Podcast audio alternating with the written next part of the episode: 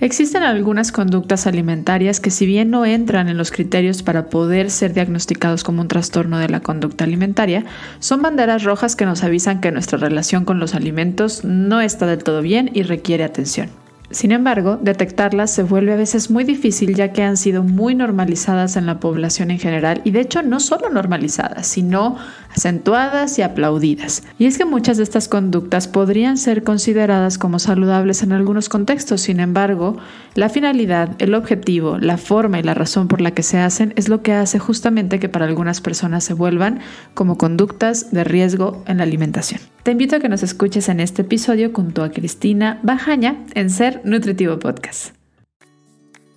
Bienvenidos a Ser Nutritivo Podcast, un espacio donde nutriremos tu hambre de aprender, crear, sentir y conectar. Soy Griselda Jiménez y junto a grandes colegas de la salud y buenos amigos, compartiremos contigo ciencia y experiencia que nutre tu ser. Existen algunas conductas alimentarias que como sociedad no solo hemos normalizado, sino que también las hemos reforzado y muchas veces aplaudido. Y son consideradas como banderas rojas, ya que si bien no cumples con los, no cumplen con aquellos criterios que según el DSM-5 podría ser considerado como un trastorno de la conducta alimentaria, sí pueden ser puertas de entrada para llegar a ellos. El problema, siento yo, que es que en lugar de que nos enfoquemos a sacar a estas personas que pueden estarse acercando a un problema de trastorno de conducta alimentaria, socialmente, al ser aplaudidos, se estimulan muchísimo más. Entonces, creo que es importante que hablemos sobre estas conductas alimentarias de riesgo que hemos normalizado y que además no solamente se presentan en adolescentes o en personas jóvenes, sino en todos los grupos etarios. Y hablar de este tema me acompaña la nutricionista Cristina Bajaña desde Ecuador. Así que, bienvenida, Cristi. Feliz de compartir contigo. Platícanos un poquito de ti. Fíjate que a nosotros nos gusta conocer a nuestros invitados antes de escuchar el tema profesional que vamos a desarrollar y, saber qué hay detrás de cada, de cada invitado. Entonces, sobre todo considerando que este, este tema es propuesto por ti, ¿qué te lleva a sensibilizarte a decir, Cris, es importante que hablemos de este tema en los medios que hoy están comunicando como es un podcast? ¿Por qué? ¿Por qué crees que es importante? Bueno, eh, yo vivo en Ecuador, soy nutricionista y, y, pues trabajo hace ya como varios años, ¿no? Unos eh, siete años aproximadamente, pero mi enfoque de, de, atención a pacientes ha cambiado mucho, te diría yo, principalmente desde el último año. A mí siempre me ha encantado bastante la, la psicología y un poco entender, digamos, qué hay detrás de las, de las conductas de las personas. Y lo que me he dado cuenta últimamente, que también he estado pues eh, actualizándome muchísimo más en, un enfoque no pesocentrista, en salud en todas las tallas, es que las, primero que los trastornos de la conducta alimentaria están disparados. Creo que las estadísticas, las tasas, no, no se llega a tener unas estadísticas reales porque justamente muchas veces pasan como, como normalizadas muchas conductas de riesgo eh, que se dan propias de un trastorno alimentario también. Y, y, luego también lo que sucede es que nuestra, en nuestra cultura y en los pacientes que pues yo atiendo y me pongo a hacer preguntas como mucho más profundas, me doy cuenta que cada vez más esa relación que se tiene con la alimentación es más deplorable, está más arruinada, está todo más distorsionado y muchas veces se lo confunde con salud, se lo confunde con cuidado, con autocuidado, se lo confunde con entre comillas, amor propio, cuando la realidad es que son conductas riesgosísimas, que atentan totalmente contra la salud de una persona, no solamente física, sino también en otros niveles como la salud mental.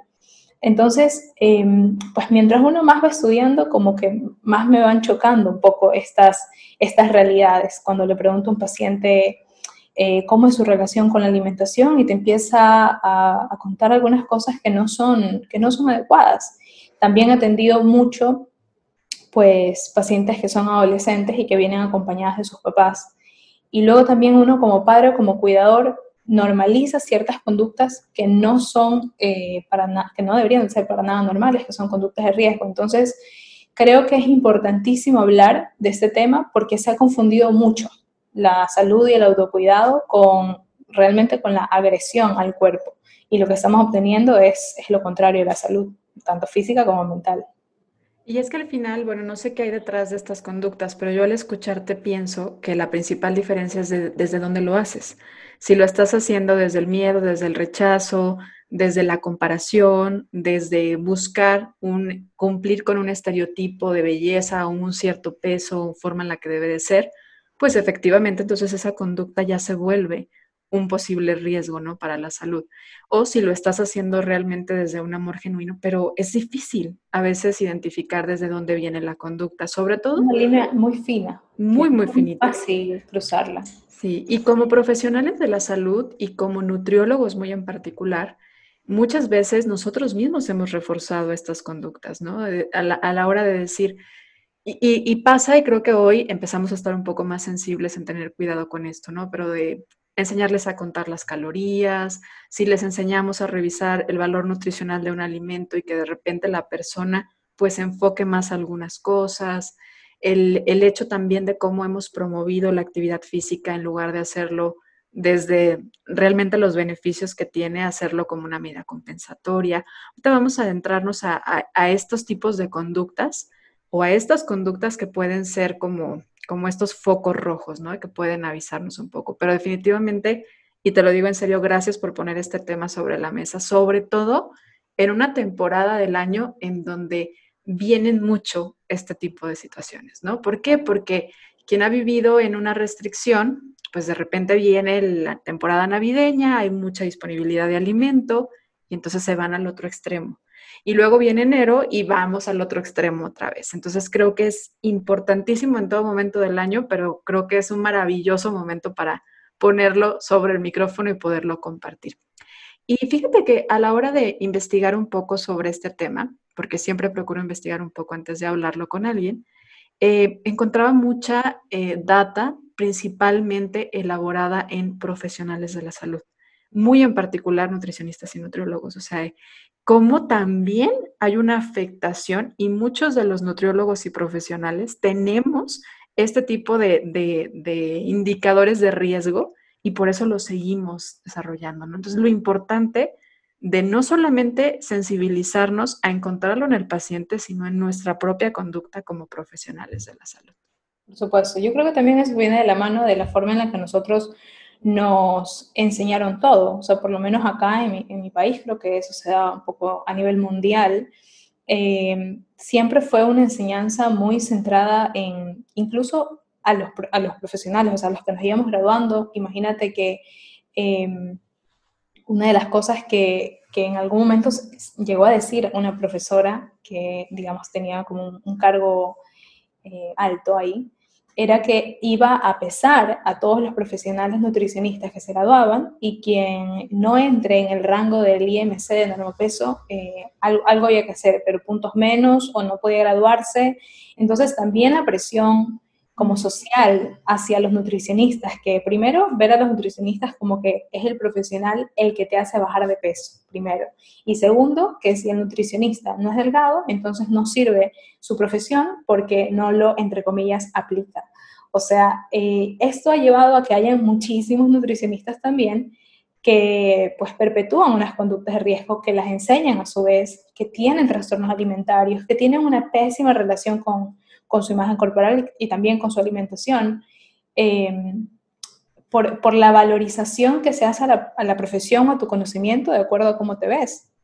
No sé si ocurra tanto con otras profesiones, pero con nutricionista en especial se da por, estos mismos motivos, incluso pues eh, cómo nos van enseñando las cosas desde la universidad.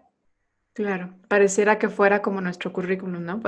Voltean y te ven en cuanto, en cuanto llegas. Hay mucho peso para también los que nos dedicamos a esto sobre nuestra imagen y qué bueno que lo, que lo mencionas. En, en, uno de los episodios de la primera temporada justamente hablábamos con una nutrióloga que se llama Diana Castellanos justo del peso de ser nutriólogo, ¿no? O sea, de cómo impacta no solamente a ti como profesional, sino también que la gente espera que las personas de tu entorno tengan una alimentación perfecta y una forma del cuerpo perfecto. Y si de repente tu hijo nace y tiene un percentil un poco más alto, siempre hay alguien que dice, bueno, ¿y no eres nutrióloga?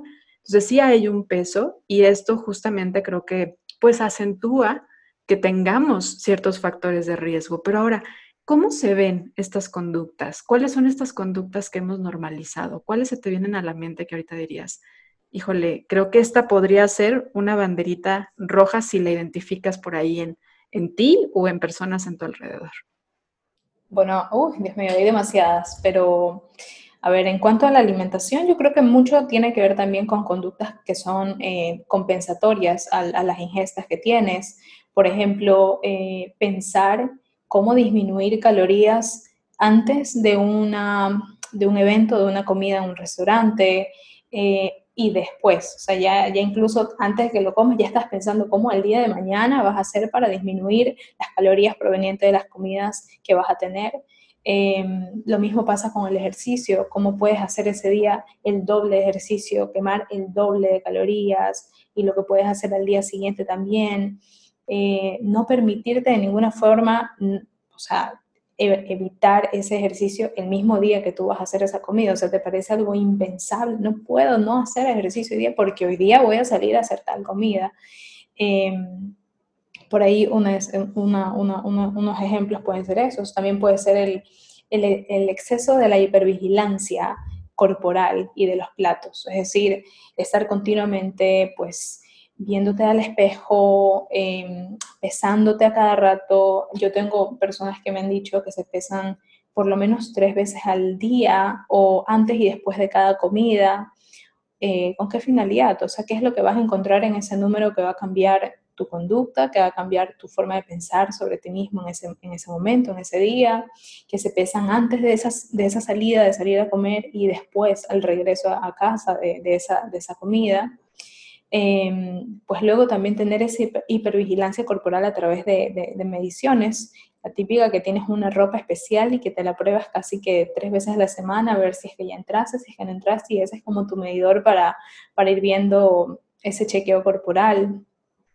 Eh, la obsesión alimentaria con, con, pesar y con, y con, tener demasiadas reglas y el control sobre las comidas que estás teniendo sin permitirte comer de una forma eh, pues autorregulada por las señales fisiológicas de la saciedad y del apetito, ¿no? Contar calorías, meter, eh, tener una aplicación en el celular para el conteo calórico de todas las comidas que tienes a lo largo del día, eh, hacer conductas compensatorias si te pasas de algunas calorías de lo que te permitió la aplicación que tenías bajada, pesar en gramos toda la comida, o sea, se vuelve una, una cuestión que la tenemos a veces tan normalizada que, no entendemos dónde está, digamos, lo mal hasta que no lo vemos desde una mirada mucho más amplia.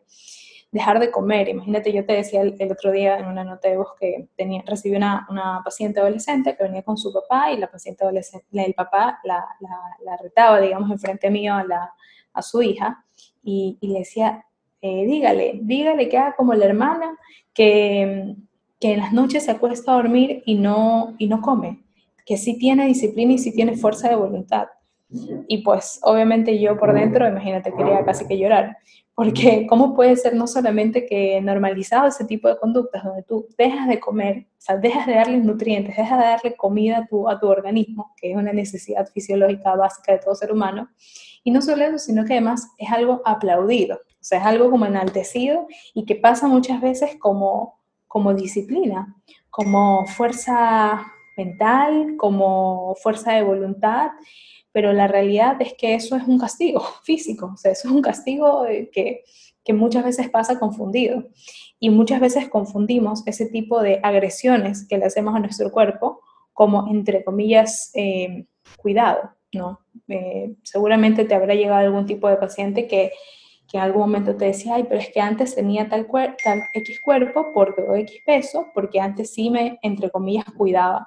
Y tú le empiezas a preguntar qué es me cuidaba y lo que te dicen es, este, pues no salía, em, antes eh, entrenaba siete días de la semana, eh, no descansabas, o sea, vas omitiendo mm, atender a esas señales corporales atender a ese descanso que nuestro cuerpo también necesita, atender a esa, a esa hambre, ese apetito que, que, es la forma de, regular lo que tú necesitas en términos de alimento también.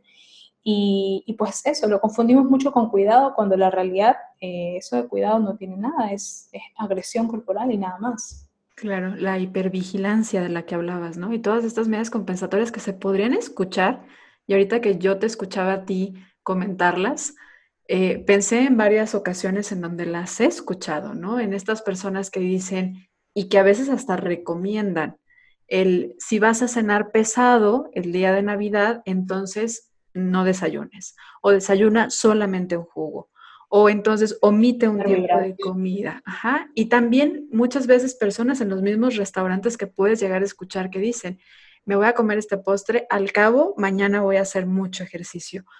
Y al final, definitivamente, quienes están a su alrededor podrían considerar que es alguien que se cuida, y lo pondría entre comillas, porque eso no es cuidado, eso es vigilancia, ¿no? Una hipervigilancia. Y al mismo tiempo, pues desde dónde viene, realmente viene desde el miedo, desde la desconfianza al cuerpo, a que sabe qué hacer también cuando comemos un poco de más, ¿no? Porque habría que entender que sí, efectivamente tenemos ciertos requerimientos a cubrir, pero no toda nuestra alimentación es solo por cuestiones fisiológicas. Hay muchas razones por las cuales el ser humano comemos. También es por el tema cultural, emocional, la disponibilidad de alimentos, lo que estamos experimentando a nivel, en, ese momento, todos nuestros sentidos, y todo esto es bien válido a la hora de comer. Totalmente, y sabes que ahora, ahora que me dices, sí se me vienen a la mente muchas otras cosas más que nos enseña nuestra, pues como la sociedad en la que vivimos con respecto a más bien apagar la, la forma en la que nosotros podemos comer simplemente haciéndole caso a nuestro cuerpo. Muchas veces el, el comete un chicle si tienes hambre, el bébete un litro de agua si es que tienes ganas de comer, el qué sé yo, o sea, pues desatender justamente, distraerte o evita a toda cosa las, las comidas emocionales, cuando las comidas emocionales son lo más normal del mundo, son, son o sea, nacemos comiendo emocionalmente, eh, eso lo tenemos desde, desde que nacemos. Así que, pues, desatender esa hambre emocional es pensar que solamente el ser humano es un, es un ser de, biología y nada más. Y, no entendemos que nosotros también somos emociones, somos sensaciones, somos sentimientos, somos momentos, somos costumbres, somos eh, familia y todas esas otras dimensiones de la, de la salud, que no solamente es esa, esa, esas, ese ver a las comidas como como la molécula, la caloría, el carbohidrato, sino que entender bajo qué otros contextos, obviamente, y es totalmente natural que una persona eh, va a alimentarse, ¿no? Y cuando te alimentas de esas otras maneras que no son, entre comillas, consideradas como eh, clean o, entre comillas, fit, este, pues es satanizado, ¿no? Es como que no tienes fuerza de voluntad, que no tienes disciplina y luego otra vez te llevan a esas conductas de de, los polos opuestos, ¿no? O, me restringo prácticamente por completo, hago ayunos, hago dietas restrictivas, leves o más severas, y luego me voy al otro lado donde eh, siento que tengo esa sensación de pérdida de control, atracones, compulsiones, comer de forma eh, demasiado ansiosa, es, estar totalmente desconectado. Y en este cambio que, yo te comentaba de, de, filosofía de trabajo que he tenido en este año, me ha tocado mucho pues darle un poco la vuelta a, los, a, las situaciones y replanteárselo a los pacientes que ni siquiera se han dado cuenta la, la mala relación que están teniendo con su alimentación. Entonces, eh, muchas veces vienen como con un solo objetivo en su mente, pero cuando empiezas a plantear sobre todo preguntas, porque este tema es mucho de, no tanto de encontrar soluciones, sino de replantearte cosas, volverte a preguntar cosas que quizás nunca te las has preguntado, nunca nadie te las ha preguntado con respecto a, esa intencionalidad, de dónde viene, cuál es la motivación, qué es lo que tanto miedo te da, por qué no te lo permites.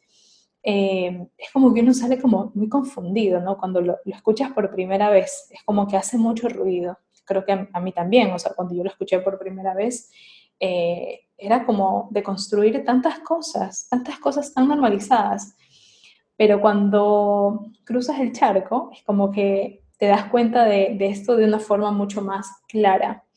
Y, eso pues me ha permitido a mí eh, darle un cambio total a la forma en la que atiendo a mis pacientes.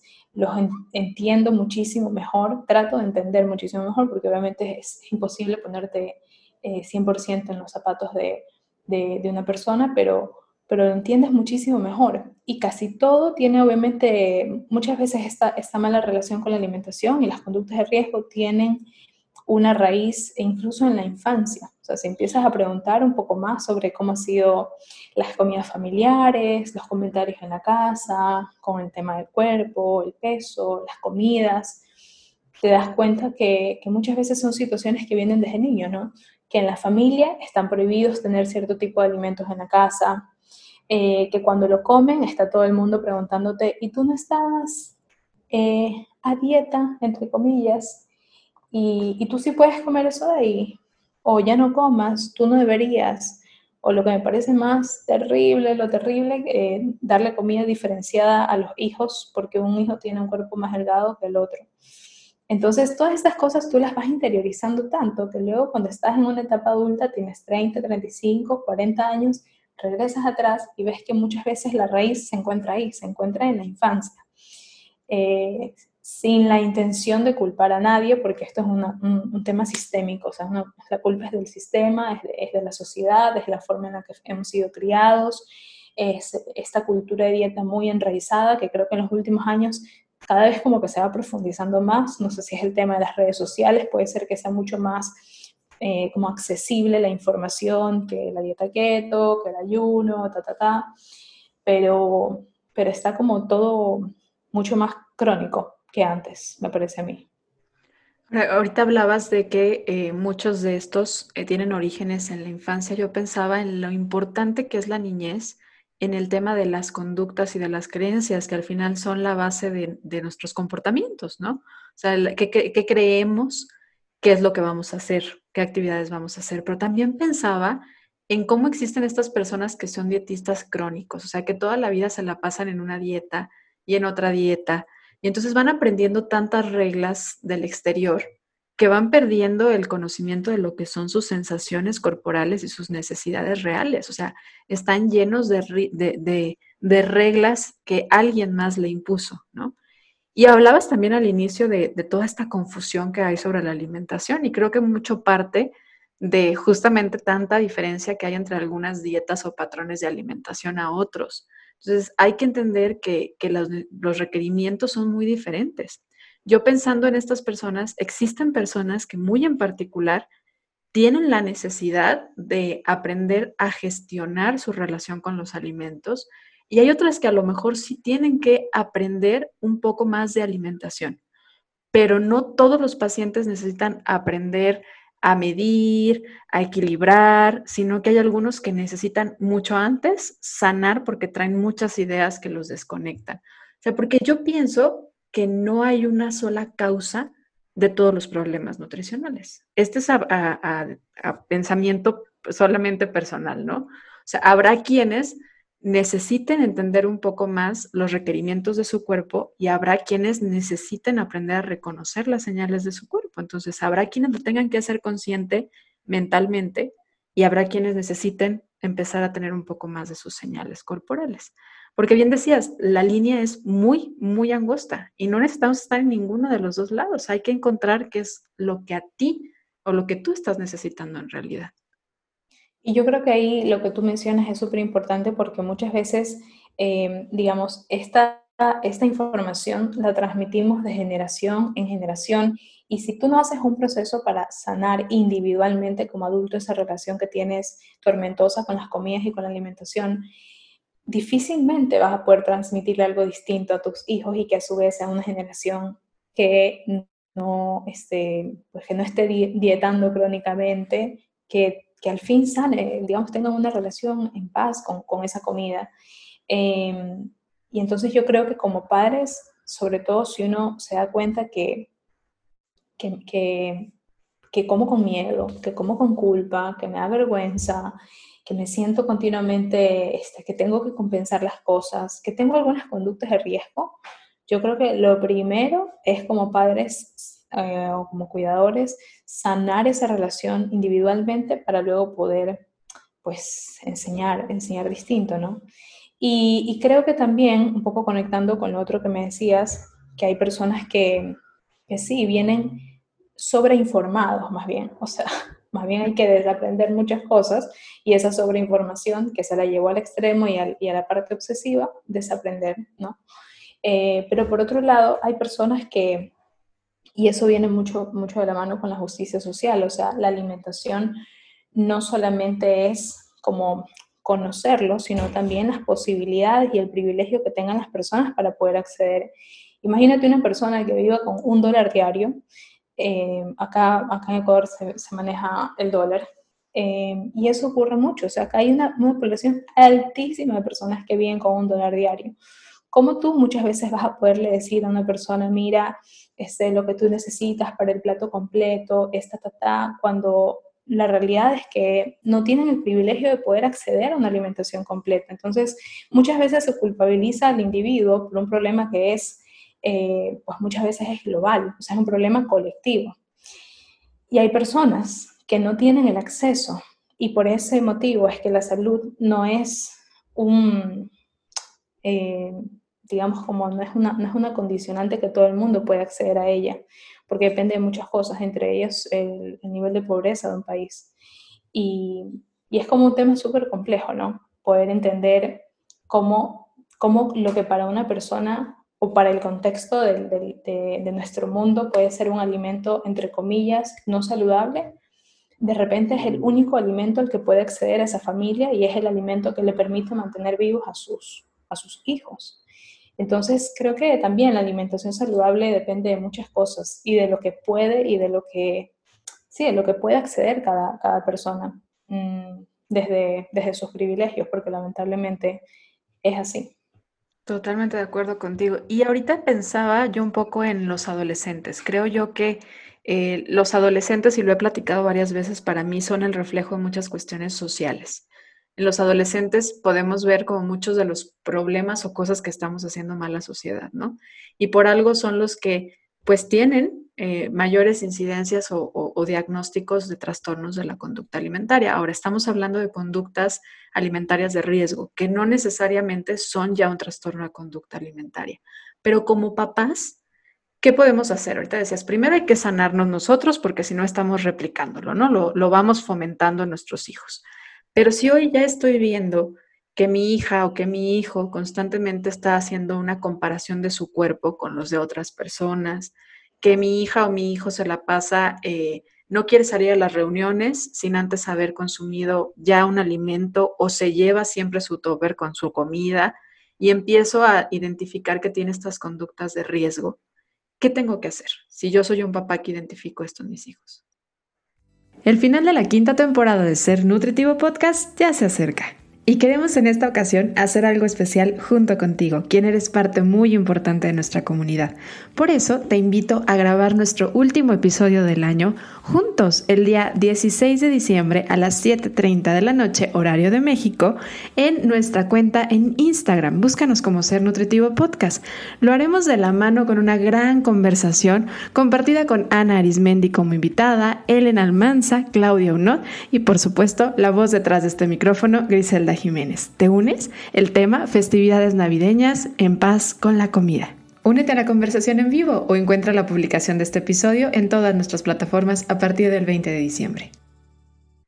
Bueno, yo creo que lo primero es como informarnos eh, y muchas veces si necesitamos ayuda, pues pedir ayuda, pero de los profesionales adecuados, es decir, de, de un nutricionista que nos ha centrado en peso, de un, de un psicólogo que, que también pues está un poco especializado, formado en, este, en estos temas. Y desde casa se puede hacer mucho también, porque muchas veces los como desencadenantes de este tipo de situaciones son comentarios desde los padres. Entonces, no solamente depende de que, por ejemplo, un papá haga un comentario a su hijo sobre su cuerpo, que puede ser un desencadenante muy fuerte, sino también la forma y el diálogo interno que tienen eh, que tiene, por ejemplo, una mamá hacia sí misma. O sea, muchas veces ocurre que de repente el papá o la mamá no ha hecho un comentario directo al cuerpo de su hijo, pero sí continuamente se ve al espejo, se dice cosas hirientes, se dice, este, digamos, como que adjetivos negativos por ciertas partes de tu cuerpo, de su cuerpo. Entonces, los niños van creciendo con ese ejemplo y lo normalizan. Y dice, bueno, eh, esto, esta es la forma en la que yo debo de hablarle a mi cuerpo, ¿no? Qué brazos tan horribles, qué piernas no sé qué, las caderas, mira cómo las tengo, qué horrible, ta, ta, ta. Y, muchas veces también la forma en la que uno como padre eh, se alimenta. Mm, a mí me parece que una de las cosas también que más como que influye es ver como adolescente o como niño que tu mamá, por ejemplo, come distinto porque mi mamá, entre comillas, está a dieta. Entonces, si tú ya desde esas cosas simples ves que hay una separación, mi mamá no merece comer lo mismo que yo por el tamaño de su cuerpo. Eh, yo quiero comer y, tengo miedo y no puedo permitirme llegar a tener eh, esos brazos grandes de los cuales mi mamá se queja tanto qué sé yo, o sea, son, son como pequeños diálogos que van marcando y van determinando, entonces por eso me parece que sanar esa relación con uno mismo es, importante, no solamente sanar la relación con la alimentación, sino principalmente también sanar la relación con nuestra imagen corporal, porque muchos de los problemas con, la alimentación vienen enraizados en eso, en, en sentirnos continuamente mal con nuestros cuerpos, insatisfechos con nuestros cuerpos, baja aceptación corporal, y esto desencadena lo otro. O sea, simplemente la alimentación a veces es como, como un síntoma de, es como una, como una consecuencia de ese, de ese tema inicial. Así que eh, por ahí yo creo que también como familia hacer un poco normalizar el consumo de, de, ciertos alimentos, o sea, no, no demonizarlos, no prohibirlos, no, eh, no castigar a las personas, a nuestros hijos por haber comido qué sé yo, un chocolate, un helado, o sea, siempre desde el miedo, si se enseña desde el miedo, desde la fobia, de que ya, pero hay no más, pero solamente uno, pero si ya hoy día ya, entonces mañana no, o si ya hoy en la mañana te comiste algo, en la, en tarde ya no puedes, o sea, si ya uno mismo le está poniendo estas reglas alimentarias, es lo que ellos van a aprender. Muchas veces es como lo que desde, desde, desde los cuidadores se transmite, ¿no? Esas reglas alimentarias muchas veces surgen de, los padres, no, no, desde los hijos.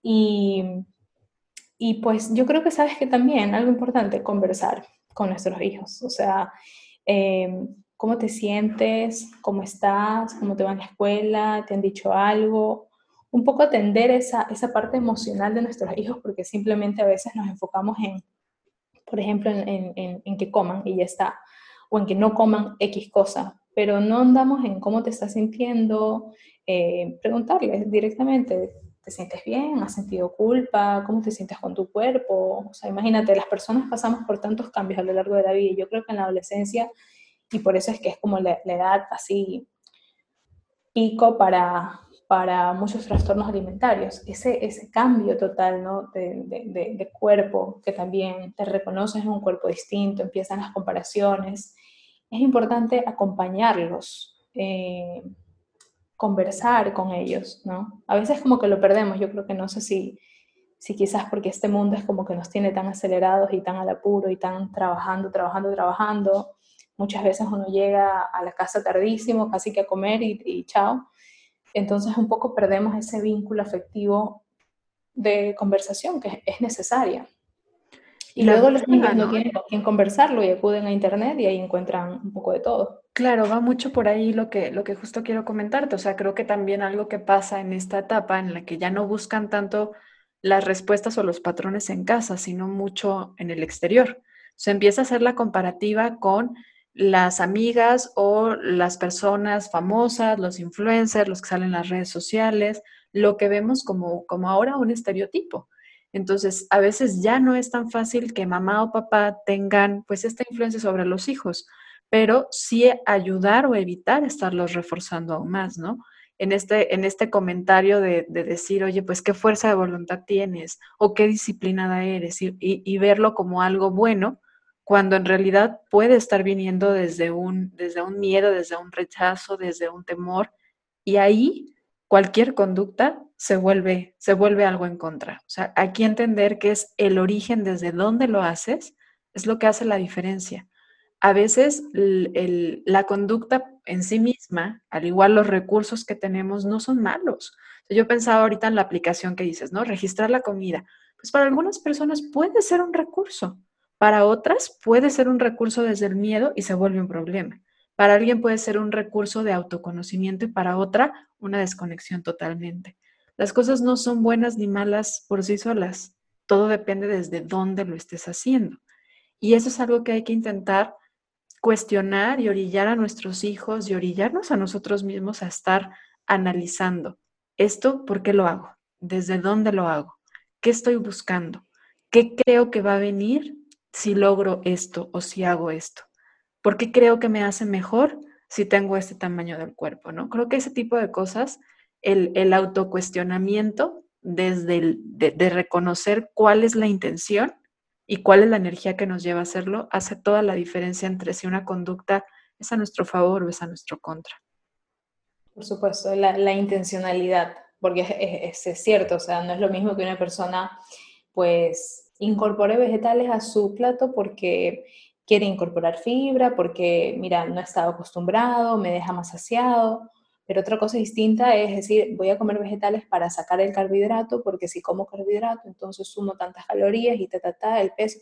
O sea, la, la, de, de, dónde viene eh, impacta muchísimo. O sea, lo, lo, lo refleja todo, ¿no? Y, y, muchas veces eso es lo que sucede con, con el tema de las, de las famosas pérdidas de peso, ¿no? Como, como siempre vienen desde esa, desde, desde esa como única intención muchas veces de una modificación corporal estas conductas que pudieron haber sido conductas saludables que queden de forma eh, más consistente en tu vida, como por ejemplo agregar vegetales a, tus a tus platos de alimentación, muchas veces se los deja porque siempre son asociadas a un único objetivo, que es pérdida de peso y nada más. Y entonces no valoras como que esos otros beneficios a tu salud que pueden haber, o esos beneficios a tu salud que pueden haber por la incorporación de vegetal, y se lo asocia directamente de forma negativa con épocas de sufrimiento, con épocas de sacrificio, porque solo lo incluyes en una forma restrictiva, es decir, siempre que he comido vegetal, y este, este problema ocurre muy seguido, personas que tienen una aversión al consumo de vegetales, pero si tú preguntas, indagas, indagas, indagas, te das cuenta que muchas veces es porque lo tienen asociado negativamente. Cuando comido vegetales, para mí me recuerda a sufrimiento y a sacrificio. Me recuerda a que, a que me voy a quedar con hambre. Entonces, porque siempre se lo ha comido desde una forma restrictiva y no desde una forma incluyente. O sea, no es de cómo puedo agregarlo a esa comida de base que a mí me encanta, que he comido toda la vida, con la que he crecido, mi comida típica. Eh, sin, obviamente sin pensar en la restricción. Entonces, esa intencionalidad es lo que muchas veces daña todo, ¿no? Y que no permite que incluso hábitos que pudieran haber sido eh, muy, muy consistentes en tu vida queden como algo positivo. Simplemente se los hace por tiempo, luego los dejas de hacer por esa única intencionalidad de pérdida de peso que pues ya está más que evidenciado, ha hecho tanto daño, no solamente a nuestra salud física, mental, social, financiera. Y yo creo que sabes que también hablando de conductas de riesgo, por ahí eh, chequear un poco eso, ¿no? Como que cómo está mi, cómo, cómo estoy llevando esa otra parte de la salud. Mi salud social ha sido eh, afectada, he dejado de salir con amistades para no comer fuera. Eh, he dejado de salir con mi esposo porque no puedo a, a, esa hora que él me dijo porque tenía que entrenar y no podía dejar de entrenar y, y me entiendes, se, se, va dañando esa salud social. Desde la salud financiera, lo que estoy haciendo, por ejemplo, hay personas que se endeudan para una cirugía, para una lipo, se endeudan, o sea, no, tienen el dinero con ellos. O, o, dejan de dar ese, ese, ese, dinero para otras cosas que son necesidades básicas de, de, ellos del hogar y bueno, obviamente con todas las implicaciones negativas que puede venir una, una cirugía a nivel físico y mental. Eh, la cantidad de dinero que, se gasta muchas veces por, por el tratamientos estéticos, por pastillas reductoras de grasa, por fajas moldeadoras, por masajes reductores, por, y pues obviamente exponer nuestra salud física y mental, sentirnos continuamente ansiosos, pensar continuamente en comida, pensar continuamente en nuestro cuerpo y que toda nuestra vida gira en torno en torno a estas situaciones. Entonces, un poco analizar desde todos los enfoques más amplios que hay, qué cosas están alterando mi vida y no me están dejando vivir en paz, ¿no? Tener una, una, una buena calidad de vida, como se dice. Y no solamente la parte física, sino también esa parte como que, que no se ve y que la gente intuye que, que, que, está bien. Si es que no te ven llorando, es que estás bien y no es así. O sea, uno puede tener unos problemas de salud mental terribles y, y no llorar. ¿No? Y, que no se note. Ah, y al contrario, que pueda ser a los ojos de los demás algo bueno, ¿no? Porque a lo mejor eh, ese problema de salud mental te, te, llevó a cambiar el tamaño de tu cuerpo a uno que sea más basado en los estándares y entonces la gente pensar a que estás bien y en realidad no estarlo. Y, me parece excepcional lo que platicas porque también no, no necesitamos llegar a un trastorno de conducta alimentaria para poder atenderlo. Muchísimas personas no llegan a un trastorno de conducta alimentaria favorablemente, pero sí hay muchas conductas de riesgo en la alimentación que están desarrollando y que tienen a lo largo de toda su vida, que no les permite tener esta salud no solamente física, sino mental, social, espiritual, emocional, que es esencial. No hay, y lo tienes de hecho por ahí, creo que anotado en tu perfil, no hay salud si no hay salud mental. Es una salud completa, si no, no lo hay. Y entonces es básico que siempre estemos analizando. ¿Es desde el miedo? ¿Es desde el amor? Genuinamente, ¿desde dónde estoy haciendo esta conducta? Porque sí, no es mala por sí sola. De hecho, muchas de estas conductas, pues para algunas personas pueden ser beneficiosas. Y ahorita que hablabas también de de, estas como, como compensaciones o más bien relación que va haciendo nuestro cerebro, cuando escuchaba que platicabas de, de, las, de vegetales, ¿no? De que comemos vegetales cuando estamos en una dieta, en lo que la gente conoce como dieta. Y es normal que nuestro cerebro constantemente esté buscando una relación, porque esto lo va llevando a ciertas cosas, va generando correlaciones adentro de nuestro cerebro. Pero es lo importante de que hagamos conciencia de los verdaderos beneficios que tiene lo que estamos haciendo. Llámese el ejercicio, llámese dormir bien, que no tienen que ver con cómo se ve nuestro cuerpo. Me siento mejor, mi digestión está mejor, duermo mejor y eso va a acentuar y reafirmar el hecho de las conductas, porque las conductas pueden ser beneficiosas si lo haces desde un enfoque distinto. Por supuesto, y sabes que ahorita se me venía a la mente algo que me parece así como, como triste, ¿no? Porque muchas personas eh, anhelan, anhelan una enfermedad si es que esa enfermedad le genera una pérdida de peso. Yo he escuchado a muchas personas que me dicen, ay, ojalá, eh, ojalá a mí me, me, me, tuvieran que operar de la vesícula, porque todo el mundo que lo operan de la vesícula baja de peso, así por lo menos y bajo. O sea, se anhela incluso ese tipo de cosas. O me dio COVID, ojalá que, que, que termine con menos peso, porque imagínate. O lo otro, pues elogiar la pérdida de peso de una persona después de una enfermedad catastrófica, o sea, una enfermedad que te puede haber puesto entre la vida y la muerte y, ay, pero, pero mira, qué bien que, que, bajaste de peso, ¿no? O sea, no, no importa lo que tuviste que pasar, pero, pero qué bien que quedaste de esta forma, entre comillas. Entonces, es como todo está tan distorsionado que yo creo que tenemos muchísimo trabajo por delante y estos espacios son buenos para eso, ¿no? Como te decía al inicio, no para dar soluciones ni para dar eh, tanta respuesta fija, sino para plantearnos otras preguntas, para plantearnos muchas cosas que tenemos que construir como sociedad, como profesionales de la salud también. Y, y pues yo creo que con una mirada mucho más integral, más empática, más compasiva con nosotros mismos y ojalá, ojalá que los tiempos cambien, también a nivel de profesionales de la salud hay muchísimo trabajo por hacer aún. Sí, muchísimas gracias, Cristi. Me ha encantado platicar contigo. Y fíjate que estamos entrando a la recta final del episodio y hay tres preguntas que hacemos a nuestros invitados que justamente parten de la filosofía que tiene Ser Nutritivo Podcast, que es que el ser humano necesitamos nutrirnos no solamente en el tema físico, sino también en el tema mental y en el tema espiritual. Y nos gusta tomar ideas porque entendemos que cada uno tenemos nuestros propios recursos, pero a veces los recursos de otro pueden ayudarnos a, ir intentando por otros caminos y encontrar nuestras propias respuestas y métodos. Y nos gusta saber entonces cómo le haces, cómo le haces tú, Cristi, para poderte nutrir mentalmente. ¿Qué disfrutas hacer? Bueno, yo tengo ahí mis herramientas de gestión emocional que me ayudan muchísimo. Eh, me ayuda muchísimo escuchar podcast, te lo decía al inicio de, de, la reunión, este año 2021 he sido súper fan de podcast, de, de, todos esos temas, ¿no? La psicología, la parte emocional, es como adentrarme en un mundo que quizás no, no me había entrado mucho antes.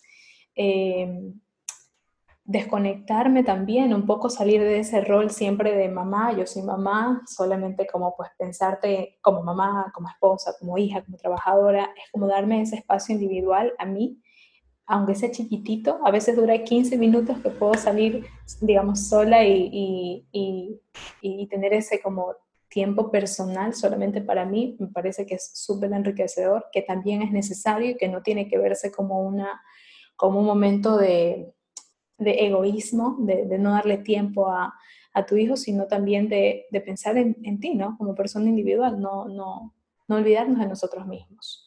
Eh, y pues leer, leer también me gusta muchísimo, pero aunque te digo que soy más de cosas de audio, entonces por eso el tema de, podcast y audiolibros me, me encanta. Así que por ahí esas son... ¿Y físicamente cómo le haces para nutrirte?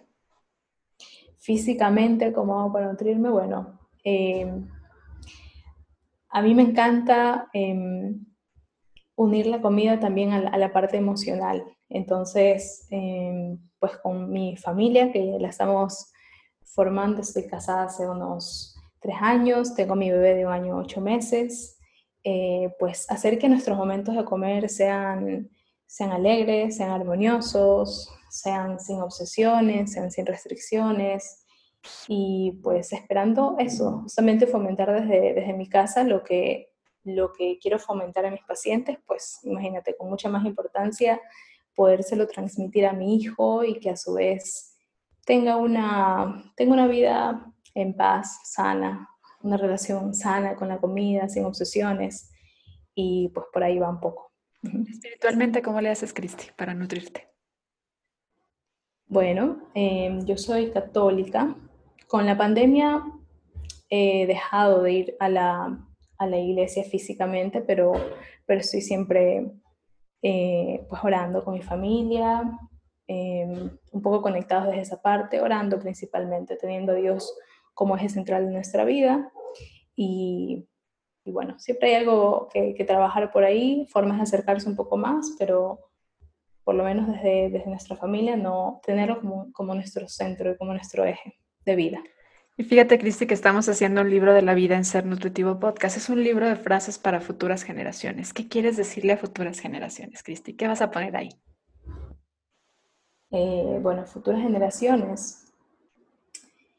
Que ojalá miráramos con, con, ojos de más empatía, con una mirada más empática a la gente, eh, saliendo de nuestros privilegios, entendiendo que detrás de cada persona hay todo un mundo de situaciones que que no es necesario que nosotros las sepamos para respetarlas, que todas las personas merecen respeto, eh, que todas las personas eh, merecen amor y merecen un trato igualitario y que ojalá que en el futuro pues, pues esto se pueda dar también, como te decía, desde el contexto global para que las personas tengan una, una mejor calidad de vida.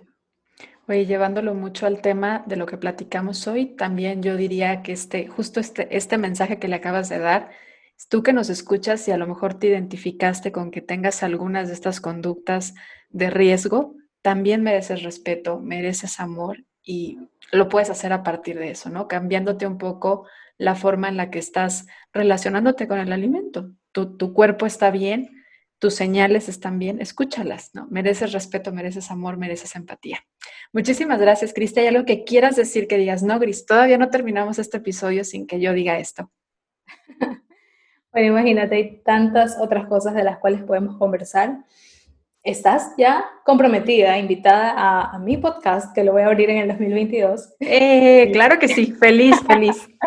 Para conversar muchas cosas, pero bueno, nada, agradecerte por abrir esos espacios son importantes. Son complementarios también. Mira que yo muchas veces utilizo ciertos podcasts de colegas como complemento a la información que converso con mis pacientes y les digo, mira, escucha este de aquí, mira, escucha el de acá. O sea, yo creo que siempre a alguien por lo menos algo le llega y, por eso es importantísimo, porque obviamente uno se puede explayar mucho más que, que un post, que una publicación o que incluso el tiempo que uno toma en una consulta. Así que nada, felicitarte y agradecerte por abrir ese tipo de espacios y también por invitarme. Muchas gracias a ti por, por, poner este tema sobre la mesa y por hacerlo de manera tan rica. Muchas gracias. Y claro, yo feliz de, de poder estar contigo en, en, compartiendo ahora tu micrófono y tu canal de comunicación que estarás por abrir y estaremos felices de compartir también con nuestra comunidad para que cuando lo, lo abras comiencen a escucharlo. Muchísimas gracias, Cristi, a ti que nos escuchaste. Muchas gracias por ser parte de Ser Nutritivo Podcast. Recuerda que cada jueves encuentras un episodio nuevo, así que nos escuchamos la próxima semana. Gracias.